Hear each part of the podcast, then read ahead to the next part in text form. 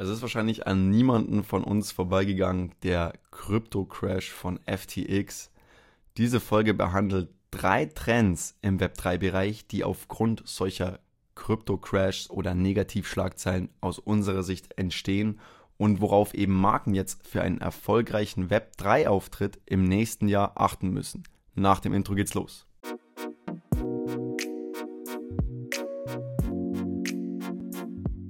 Wie heißt es so schön, Krisen bringen Chancen.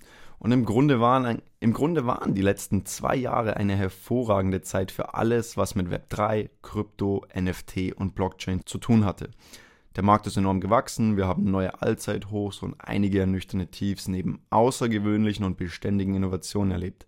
Auch wenn die jüngsten Ereignisse eindeutig schlechte Akteure zum Vorschein gebracht und den Bereich aus den falschen Gründen ins Rampenlicht gerückt haben, sehen wir die Zukunft von Web3 enorm optimistisch und erkennen Trends, die insbesondere nächstes Jahr von hoher Relevanz sein werden. Und daher möchten wir in dieser Folge die entstehenden Chancen diskutieren, die eben durch diese Skandale wie um Sam Bankman-Fried und die Kryptobörse FTX hervorkommen. Zunächst einmal, was ist passiert?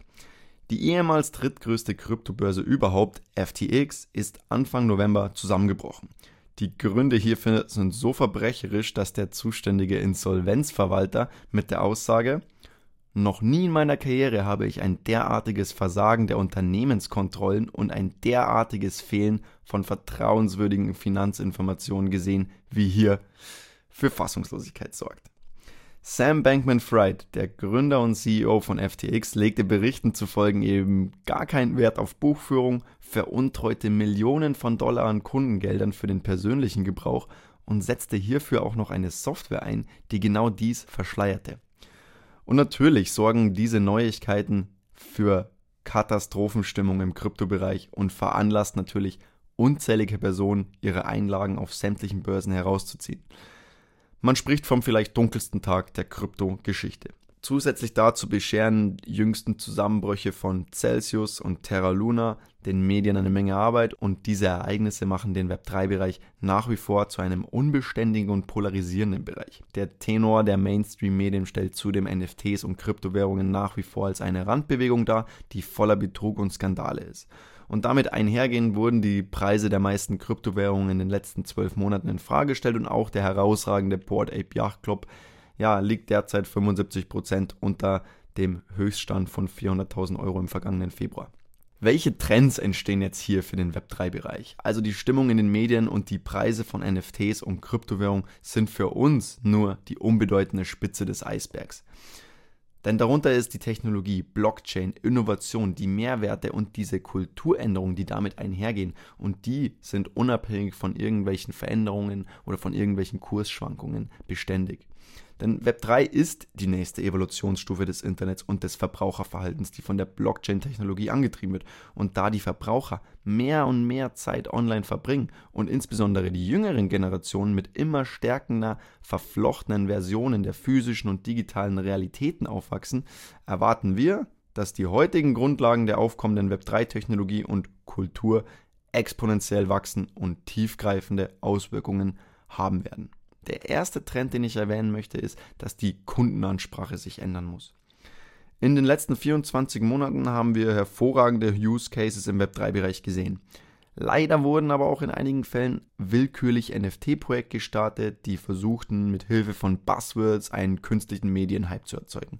Und für 2023 sind wir uns sicher, dass die Go-to-Market-Strategie etwas anders funktionieren wird, was insbesondere eben auf diese Skandale wie FTX und Sam Bankman-Fried zurückzuführen ist. Denn dadurch werden die Nutzer natürlich vorsichtiger und auch zurückhaltender, wenn es um NFT und Blockchain geht. Aber bei den Gewinnern der letzten Monate sehen wir ganz klar eine durchdachte Strategie, die auf eine nachhaltige Markenentwicklung setzt. Und aus diesem Grund ist es für 2023 sehr wichtig, eine differenzierte Kundenansprache zu verfolgen und eine gezielte Go-to-Market-Strategie zu entwickeln.